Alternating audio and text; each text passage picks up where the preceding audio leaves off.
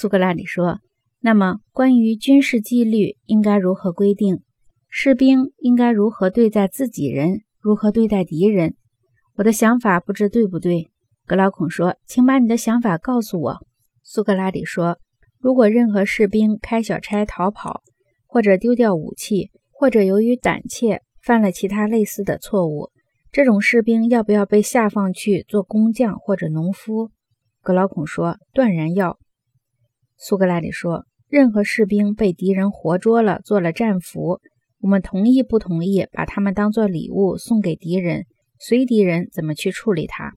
格劳孔说：“完全同意。”苏格拉底说：“一个士兵如果在战场上勇敢超群，英名远扬，他应当首先受到战场上战友们的致敬，然后再受到少年和儿童的致敬。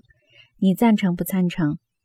格劳孔说：“赞成。”苏格拉底说：“他还应该受到他们向他伸出右手的欢迎。”格劳孔说：“应该。”苏格拉底说：“但是我想你不会再赞成我下面的话了。”格劳孔说：“什么话？”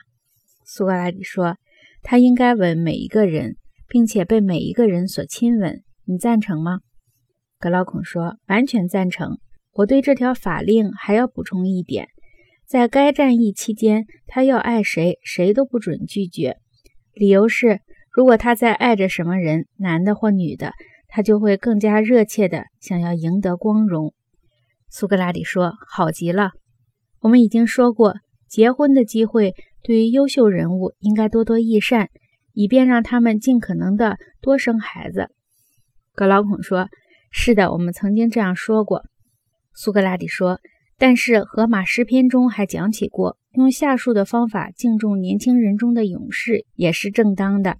荷马告诉我们，阿雅斯打起仗来英勇异常，在宴席上受到全副脊肉的奖赏，这样对于年轻勇士既是荣誉，还可以增强他们的体力。